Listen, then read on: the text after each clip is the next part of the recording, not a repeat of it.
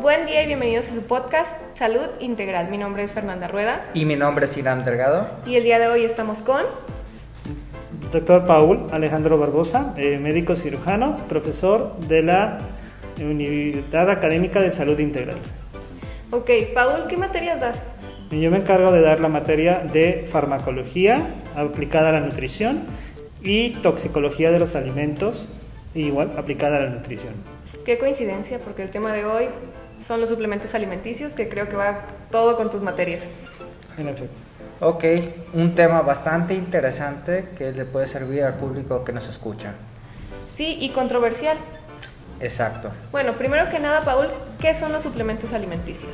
Muy bien, iniciando por hablar de un suplemento, es importante determinarlo como una sustancia o un principio, es decir, una composición que puede como tal sustituir varias otras sustancias del cuerpo humano.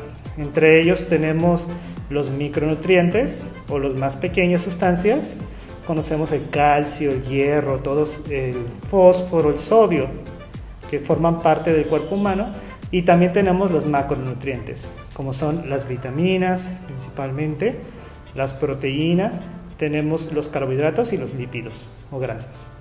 Ok, y partiendo de esto hay que tomar en cuenta que no todos los suplementos son malos. Hay esta parte como el Ensure y todo eso es que sí tienen un beneficio en el cuerpo, ¿no? Mm, generalmente son fórmulas preparadas que contienen tantos micronutrientes como macronutrientes. Es decir, son suplementos para ambas composiciones. Y evidentemente pues tienen adecuados manejos. Si tienen adecuado manejo, pues también tendrán eh, un adecuado desarrollo en el cuerpo. Ok, muy bien. Y ahora enfocándonos un poco más al tema, ¿a ti qué te gustaría saber, Irán?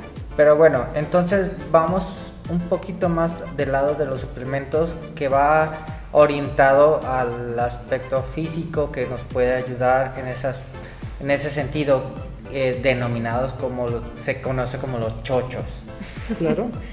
que dicen que esa persona se chocheó, esa persona está mamado, se, está... Se chochea. Se chochea. Pero eh, en sí, este, ¿qué nos puedes hablar al respecto? Oh, en efecto. Eh, el ciclo diario tiene como tal, según el día, el noche o las actividades físicas en las que nosotros desarrollamos, diferentes composiciones según la oferta o demanda de sustancias para alimentarnos. Eh, muchas veces no son suficientes para algunas de las actividades que hacemos en el día a día, como pasa en los gimnasios o en cualquier otra actividad que genere estrés, una rutina del trabajo prolongada o también en algún proceso fisiológico como el embarazo. Eh, con estrés te refieres a los músculos, ¿no? En este caso, en el gimnasio, eh, la rutina de ejercicio es una rutina de estrés física y requiere, por lo tanto, una demanda metabólica o de estas sustancias, de estos vitaminas, minerales y moléculas con mayor eh, facilidad que con los pacientes que no lo tienen.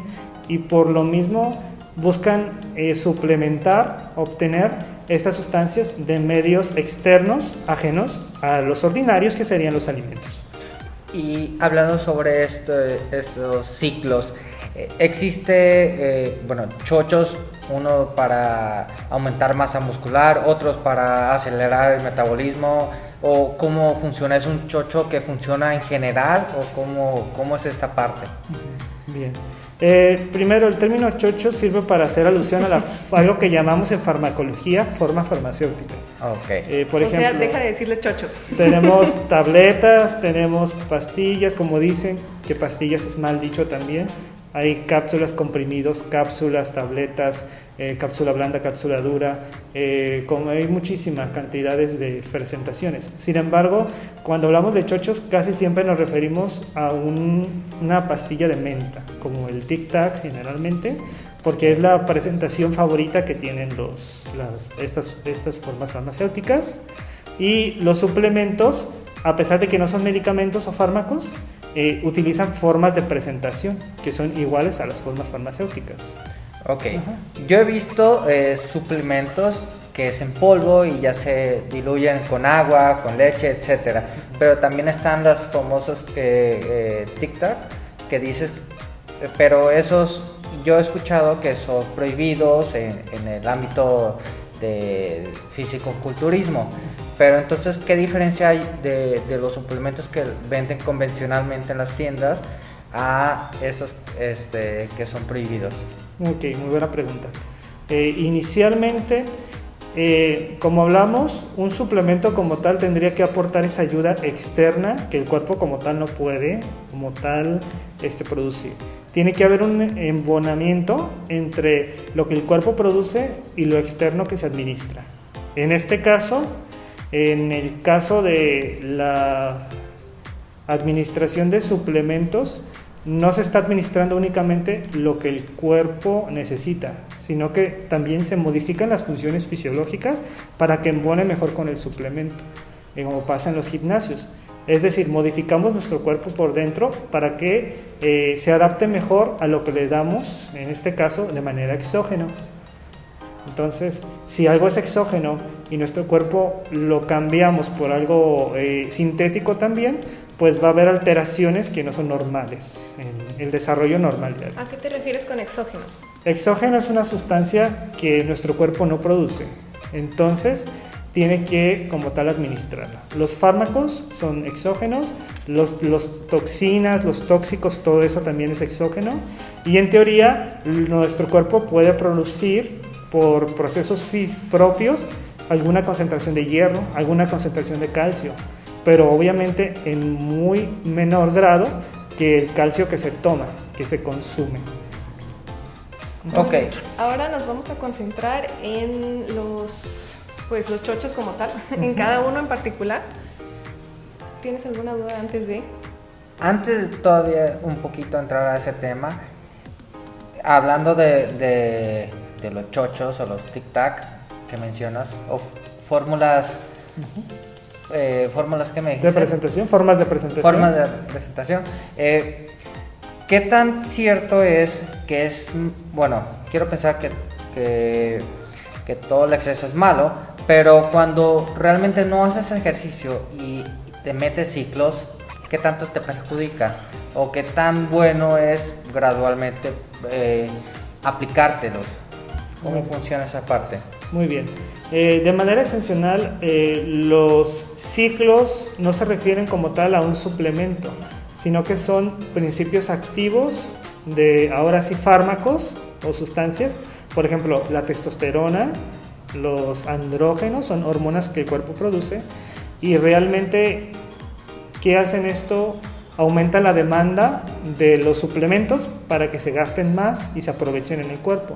Cuando modificamos, aumentamos nuestra demanda de estos esteroides o estas sustancias de manera pues farmacológica para el ejercicio, no solamente se van a elevar para el ejercicio, sino que también para otras funciones fisiológicas que no tienen que ver con el ejercicio, como la alimentación, el cabello, el exceso de testosterona que no se gasta en el ejercicio puede ocasionar una pérdida de cabello, puede ocasionar un engrosamiento de la voz, Puede ocasionar también eh, algunos, un aumento en la ingesta de alimentos, que es generalmente la razón por la que se dan estos ciclos de fármacos aplicados al deporte para mejorar como tal o optimizar lo que es la captación de los alimentos y los suplementos a la par junto con estas hormonas que se administran en los deportistas. Entonces son muchos efectos secundarios, colaterales, o este, adversos que puede tener como tal la administración conjunta de hormonas y de suplementos. Ok, muy bien. Este, ¿A qué le llamamos creatina?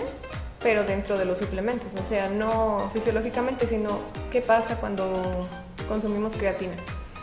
Muy bien. Eh, tenemos diferentes sustancias que en nuestro metabolismo como tal nos ayudan a eh, que se degraden nuestros lípidos, nuestras grasas y nuestros carbohidratos de una manera más prudente. En el caso de la creatina, se cree que agregando estas sustancias que ayudan al metabolismo de manera externa, nuestro metabolismo va a ser más acelerado. Pero muy pocas veces, y esto es algo muy importante para el estudiante de nutrición y de fisicoculturismo, muy pocas veces los suplementos que consumimos se absorben tal cual como vienen en los empaques o en sus formas eh, que la industria produce. A ver, a ver, ese, ese tema, eso que estás mencionando es bastante importante. Entonces, eh, lo que muestra la industria no es tal cual como sucede en nuestro cuerpo, con las proteínas y la creatina que absorbe el cuerpo. Pues es que cada cuerpo es diferente. En efecto, cada cuerpo es distinto y en efecto la industria eh, tiene sus propios intereses desde el punto de vista de la eh, creación, la distribución y por ende pues la venta de sus productos. Y muy pocas veces son compatibles con las condiciones fisiológicas que realmente tiene pues una persona. Okay. ¿La creatina qué debería hacer en el cuerpo? La función de la creatina como lanzadera es ayudar a la quema de grasas. Por ejemplo, mete algunas grasas a componentes de la célula, celulares, para que se metabolicen más rápido y se obtenga más energía a partir de ellas. El uso de creatina exógena, es decir, adquirida por un suplemento, lo que va a ocasionar, de cierta manera, es acelerar este proceso siempre y cuando se usen concentraciones y la técnica indicada.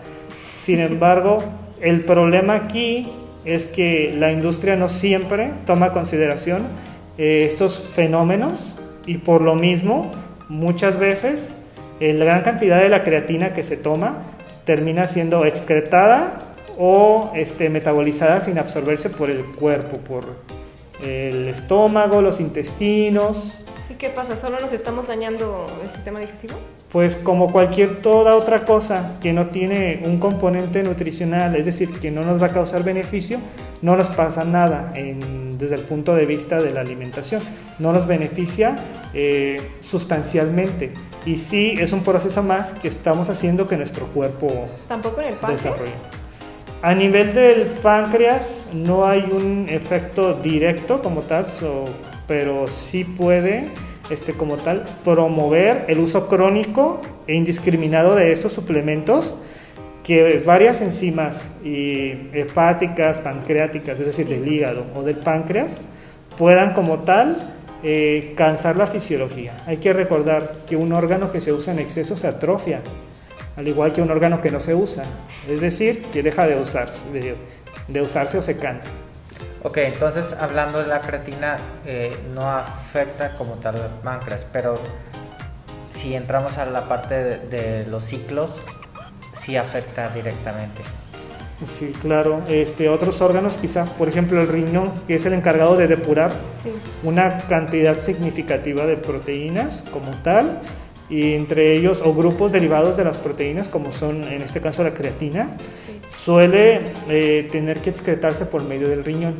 Eh, un indicador muy importante de salud es este, vigilar la orina. Por lo mismo, los pacientes que toman suplementos y notar cualquier cambio en la orina, cambio en la coloración, cambio en el olor, formación de espuma. Es muy frecuente la formación de espuma en el uso de la persona que consume proteínas y creatinina en los gimnasios generalmente porque el riñón intenta excretar gran parte de la creatina por este mecanismo. Mientras que otra parte de los suplementos, no todo el suplemento se va por el riñón, otra parte se va por el hígado. Entonces, tanto el hígado como el riñón se comprometen en excretar todo lo que nosotros ingresamos en nuestro cuerpo. ¿Y cómo se diferencia con la diabetes?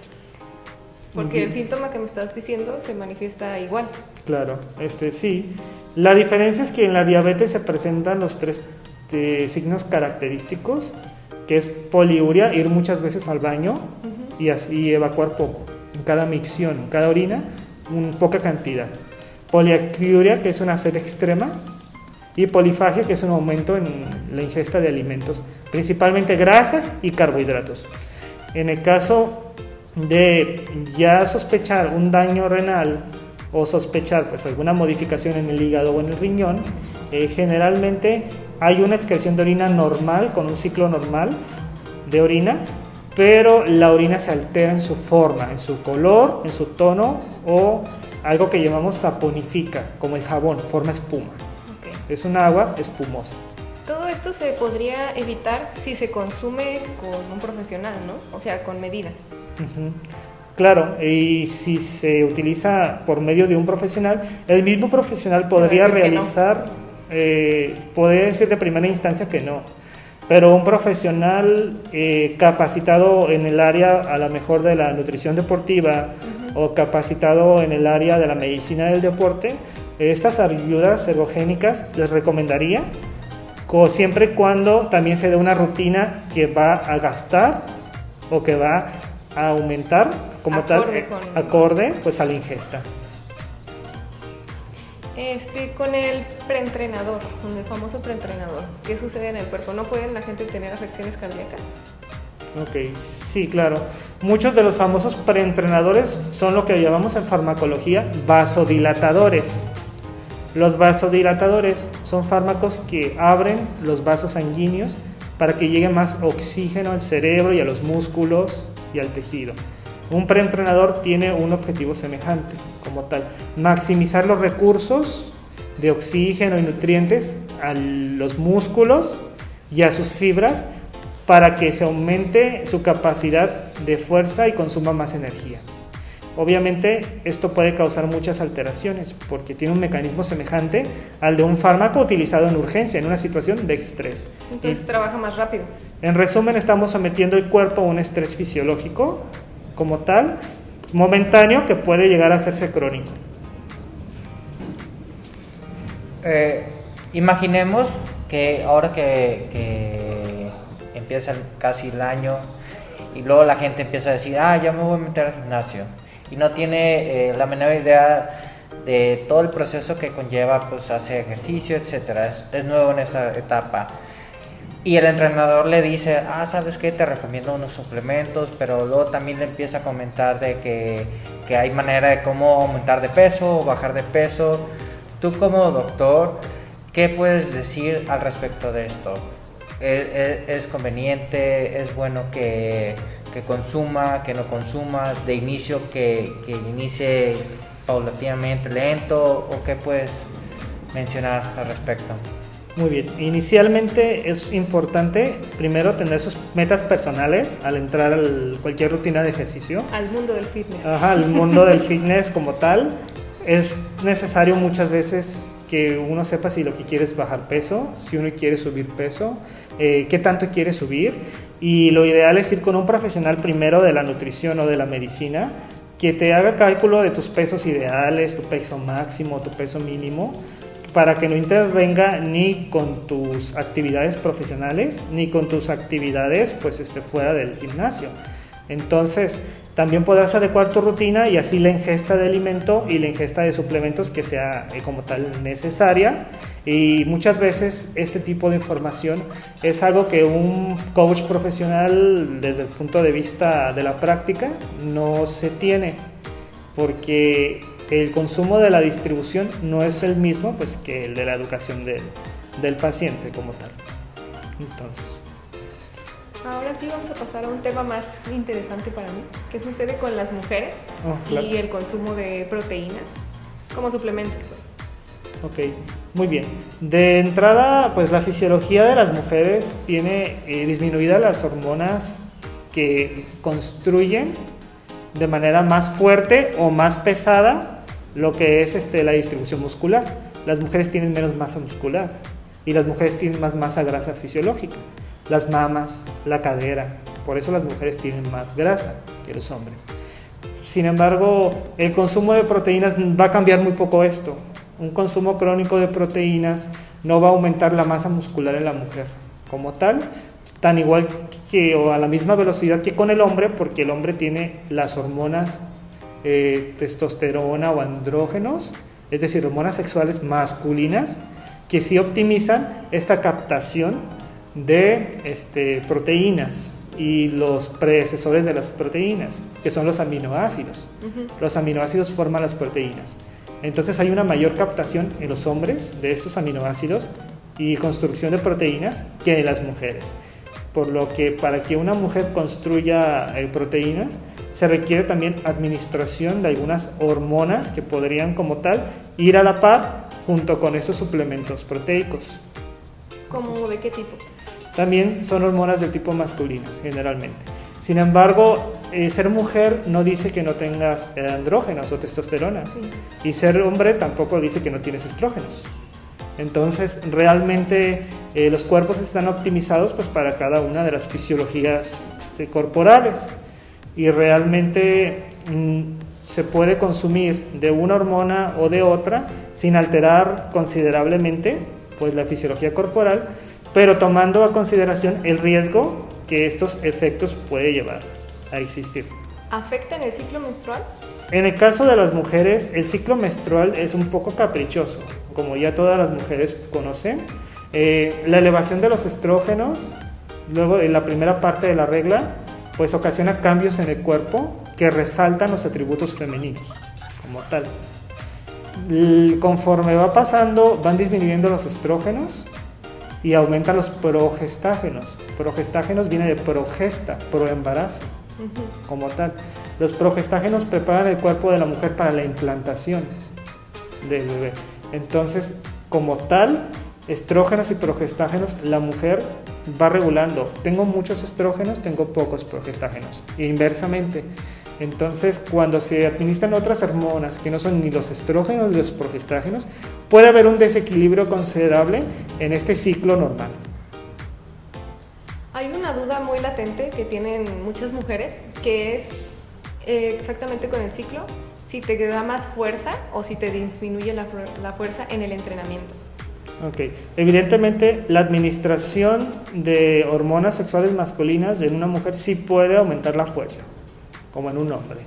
En el caso de los estrógenos es que tenemos una percepción social muy mal eh, entendida de que un estrógeno significa debilidad, ¿verdad? De que la feminidad significa debilidad. Y realmente las cosas no son así, como tal. Entonces, tener más estrógenos no hace a mujeres débiles, como tal, sino que las prepara para otras condiciones, como tal. Oh, Entonces, realmente una mujer que tiene los niveles estrogénicos no prioriza su fisiología el ejercicio, pero sí prioriza otras funciones, como es la síntesis de óvulos para formar este, la reproducción. Tengo una duda, doctor. Eh, normalmente eh, te recomiendan ciertos suplementos, eh, pero aquí cómo puedo saber cuál es el mejor o cómo, cómo clasificarlo. Ok, también es una pregunta muy interesante. Eh, es importante revisar de los suplementos, al igual que los medicamentos, cualquier sustancia que se ingiere de manera voluntaria, eh, algo que se llama fichas técnicas. Las fichas técnicas nos dicen o es un reporte del fabricante de ese suplemento o el fabricante de ese fármaco medicamento que describe pues, las propiedades que tiene es como cuando vamos a buscar una fórmula infantil y vemos que contiene tantas grasas, contiene tantas proteínas.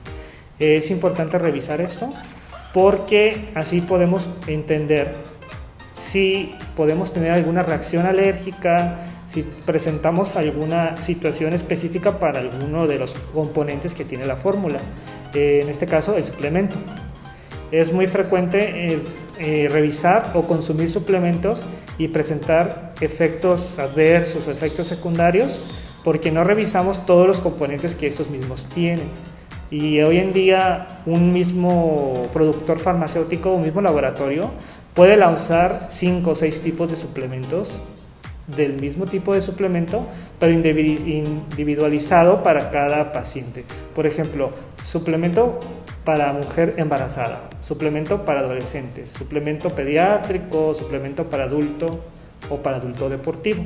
Si puedo platicar una relación personal, eh, hay personas que han consumido suplementos deportivos y hay efectos muy frecuentes como aumento de los latidos cardíacos, aumento de la presión, mareo y náuseas, porque contienen algunas sustancias que se les adicionan al suplemento base. Por ejemplo, está el ginkgo biloba, que es muy clásico, que se utiliza, y el ginseng, que un suplemento ordinario quizá no causaría un efecto adverso en una persona, pero al adicionar estos extractos de plantas pueden ocasionar otros efectos como tal, como los que ya he mencionado, los efectos en el corazón y pues quedan completamente contraindicados en pacientes que tienen esas enfermedades.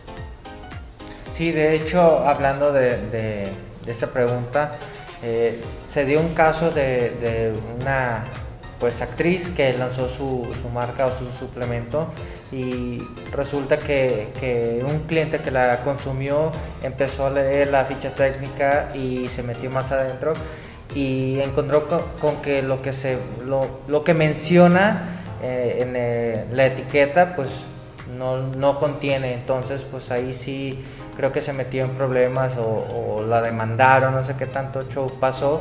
Pero sí, sí es bastante importante pues, leer las etiquetas, ¿no? Las fichas técnicas, que pues ahora sí que nos va a ayudar a saber qué, qué es bueno que, Más bien acudir con un profesional, porque también un simple mortal no va a saber que tal cosa es perjudicial pero de, para De hecho, eh, la persona que, que leyó la ficha técnica es químico, entonces por eso que él sí estaba tan al tanto de esa parte y fue que, que, se hizo todo este alboroto. Yo la voy a leer y no voy a entender nada, pero tal vez Paul sí.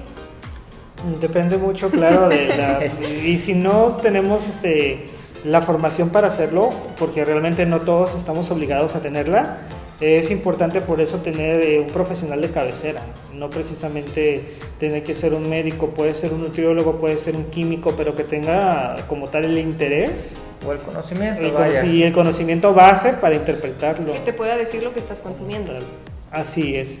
En este caso también ocurre mucho por la forma de presentación. Creo que en el caso de ese suplemento eran polvos. Sí. Creo. El problema de los polvos es la venta a granel. Por ejemplo, los polvos de proteínas que venden en los gimnasios.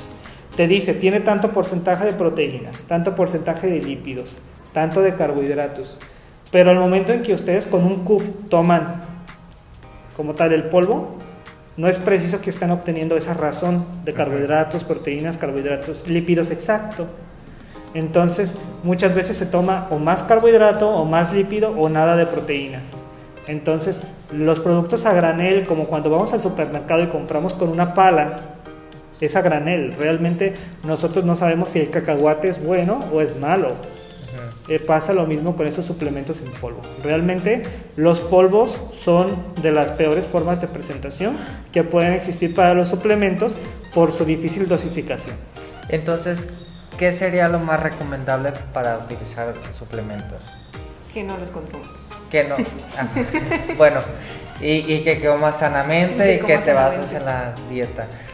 Hay muchas este, medidas para mejorar las buenas prácticas de la suplementación.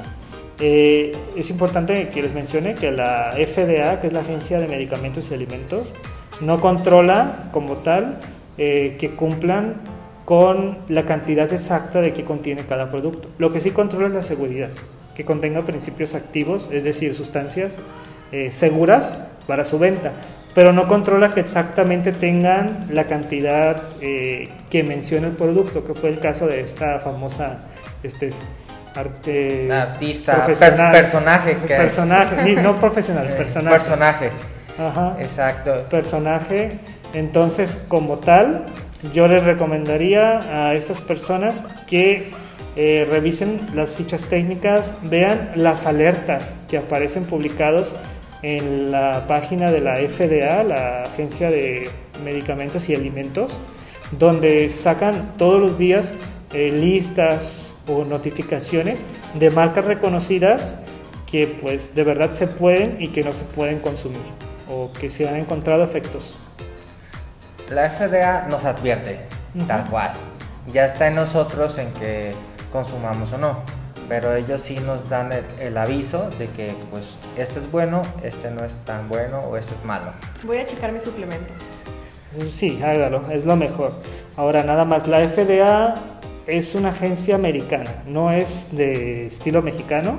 Nosotros aquí en México tenemos nuestras propias agencias, como la Comisión Federal para la Protección de Riesgos este, Sanitarios, la Secretaría de Salud y la COFEPRIS, que también tienen la misma función.